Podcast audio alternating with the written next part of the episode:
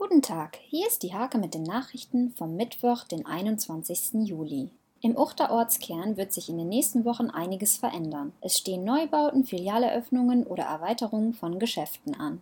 46 Millionen Euro wurden in den Nienburger Bundeswehrstandort Clausewitz-Kaserne investiert. Bis 2025 sollen weitere 32 Millionen Euro verbaut werden. Zurzeit werden alte Gebäude abgerissen. Die Stadt rehburg lockum und die Samtgemeinde Mittelweser entwickeln neue Wanderrouten. Unter anderem sollen die Strecken Meeresblicke und Waldblicke angelegt werden. Das Eichamt ist in einen Neubau an der Hüttenstraße im Nienburger Nordertor gezogen. Dort befindet sich neben einigen Prüfräumen auch Platz für die Annahme von Kundenmessgeräten. Die Nienburgerin Liv Süchting ist Beachhandball-Europameisterin. Im bulgarischen Warna war sie im Abwehrverbund der DHB-Auswahl ein Garant für den Titel. Diese und viele weitere Themen lest ihr in der Hake vom 21. Juli oder auf www.dhake.de.